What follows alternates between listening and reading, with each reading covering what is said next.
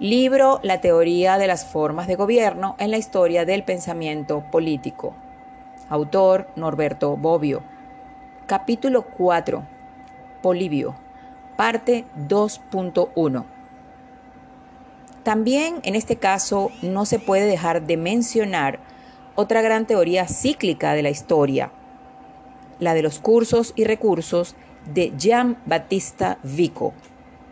Aunque los momentos, el ritmo y la dimensión histórica son completamente diferentes, como veremos en el capítulo dedicado específicamente a él, basta decir que mientras la teoría de Polibio deriva del restringido campo de observación de las ciudades griegas, la de Vico se mueve en toda la historia de la humanidad. La teoría poliviana de los ciclos se deduce de la historia de las ciudades griegas en el periodo de su crecimiento, florecimiento y decadencia. Y vale solamente para esta pequeña y específica parte del mundo. Las grandes monarquías asiáticas están fuera y, permanecer, y permanecerán fuera de la historia europea, también durante los siglos siguientes, como veremos, hasta Hegel. Ellas no representan el principio del movimiento y del desarrollo, sino de la inmovilidad y de la invariabilidad, que no debe confundirse con la estabilidad. La tesis principal de la teoría boliviana de las constituciones es por mucho la referente al gobierno mixto. Polibio ha pasado a la historia del pensamiento político como el teórico por excelencia del gobierno mixto. No es difícil descubrir el nexo entre la idea de gobierno mixto y la teoría de los ciclos. Esta teoría mostró que todas las formas simples, tanto las consideradas tradicionalmente rectas como las corruptas, son de breve duración, porque están destinadas, por su misma naturaleza, a transformarse en una forma diferente.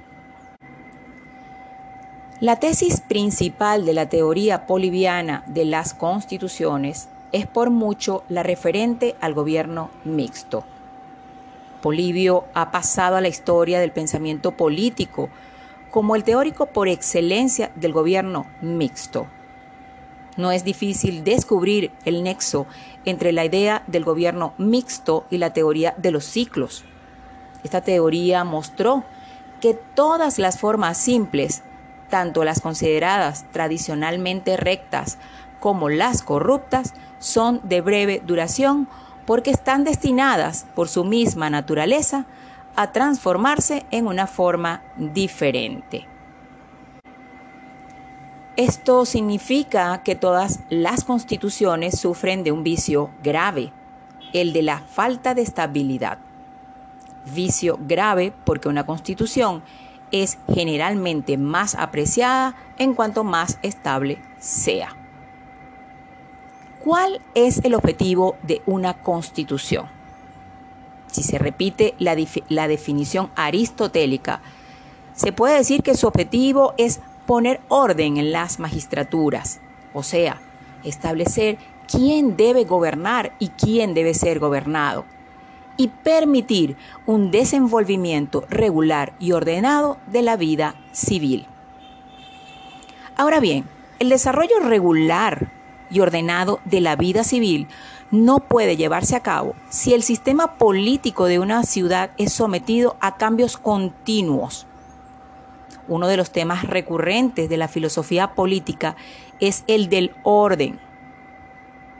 La teoría de los ciclos indica que las constituciones comunes son inestables y debido a que son inestables, incluso las consideradas tradicionalmente buenas, son, aunque parezca paradójico, malas. Desde el punto de vista del valor supremo del orden garantizado por la estabilidad, se puede hacer una distinción entre constituciones buenas y malas. Esta distinción puede establecerse si se observa lo que unas y otras tienen en común.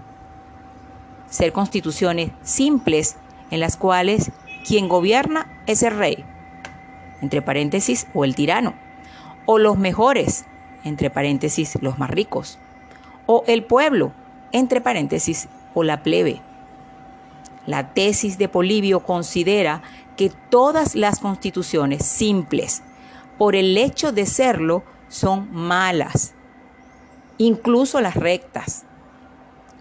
¿Cuál es el remedio? El gobierno mixto, es decir, una constitución que sea producto de un arreglo entre las tres formas clásicas. Polibio no termina de enumerar las tres formas buenas cuando agrega a manera de anticipación un concepto que desarrollará más ampliamente en los parágrafos siguientes. Cita textual. En efecto, es evidente que debemos considerar óptima la constitución que se integre de las características de las tres formas citadas. Fin de la cita. El ejemplo histórico con el que corrobora la idea de que la mejor constitución será la que se integre de las características de las tres formas citadas es el de la Esparta de Licurgo. Aquí no importa el hecho de que existan muy diferentes interpretaciones de la constitución de Esparta, ni discutir si la interpretación de Polibio es correcta. Lo que interesa para los fines de nuestro análisis es que para Polibio la constitución de Esparta es excelente y lo es porque es mixta. Polibio da una definición que se volvió clásica del gobierno mixto y de su funcionamiento en la descripción del remedio que Licurgo tuvo que establecer para resolver el inconveniente de la inseguridad. Cita textual. Licurgo promulgó una constitución no simple ni homogénea, sino que juntó en una de las peculiaridades y las virtudes de las constituciones mejores. Así evitaba que alguna de ellas se desarrollara más de lo necesario y derivara hacia su desmejoramiento congénito. Fin de la cita. El arreglo de las tres formas de gobierno consiste en que el rey es frenado por el pueblo que tiene una adecuada participación en el gobierno y el pueblo a su vez lo es por el Senado. Al representar el rey al principio monárquico, el pueblo al democrático y el Senado al aristocrático, resulta una nueva forma de gobierno que no coincide con las tres formas corruptas, porque es recta. Polibio encuentra la razón de la excelencia del gobierno mixto en el mecanismo de control recíproco de los poderes, o sea, en el principio del equilibrio. Este punto es extremadamente importante, el tema del equilibrio de los poderes es uno de los temas dominantes en toda la tradición del pensamiento político occidental, aun cuando la teoría del gobierno mixto que observamos ya bien formada en Polibio no debe ser confundida con la moderna teoría de la separación y equilibrio de poderes, entre paréntesis, que será enunciada por Montesquieu en una teoría famosa. Es un hecho que ambas caminan paralelamente. Esto se confirma en la continuación del discurso cuando Polibio expone con detalle los principios en los que se inspira la constitución romana.